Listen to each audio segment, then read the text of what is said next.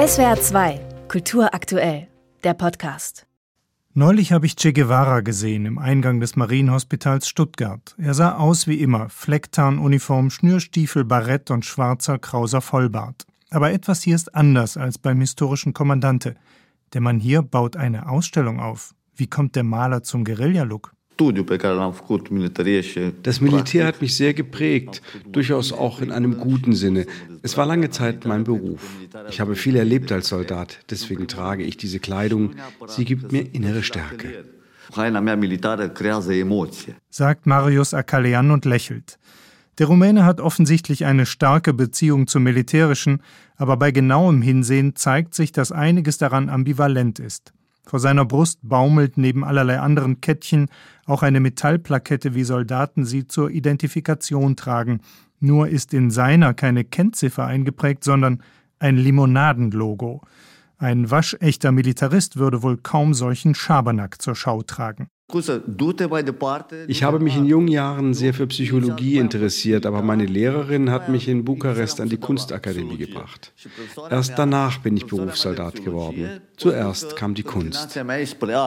Marius Akalean hat lange in der rumänischen Armee gedient und das nicht im damals noch gemütlich friedlichen Europa. Elf Jahre lang war er in Afghanistan.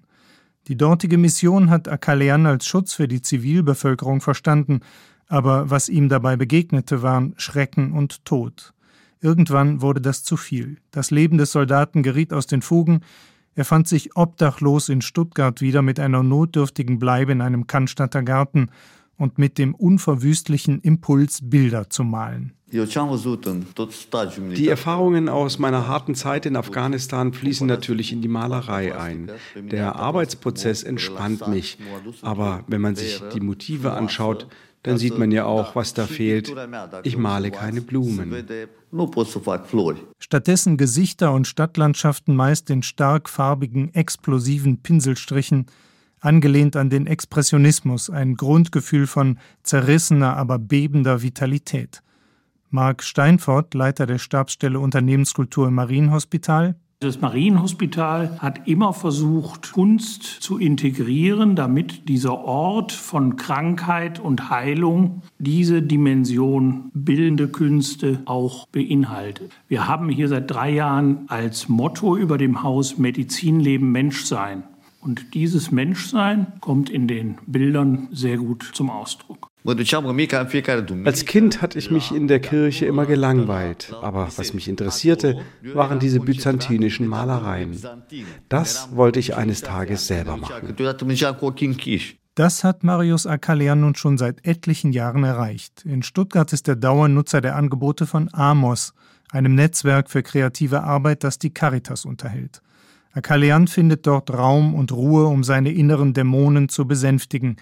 In Skulpturen, Zeichnungen und Malerei verbindet er diese inneren Prozesse mit Beobachtungen aus dem Alltag. Ich verbringe viel Zeit auf der Straße, spaziere umher, beobachte die Menschen, ihre Gesichter, das, was sie tun. Die Straße ist meine Inspiration, meine Muse. Das trifft offenbar einen Nerv. Dirk Steinfort vom Marienhospital ist jedenfalls mehr als zufrieden. Wir haben es beim Hängen erlebt, dass Menschen stehen blieben und ihre eigenen Geschichten reingelesen haben. Da kamen Gespräche in Gang, wo die Leute sagten, ach guck, das ist da und da. Also es beginnt in den Köpfen der Betrachtenden Geschichten zu entstehen. Und das ist eigentlich das Beste, was wir hier auslösen können. SWR 2 Kultur aktuell. Überall, wo es Podcasts gibt.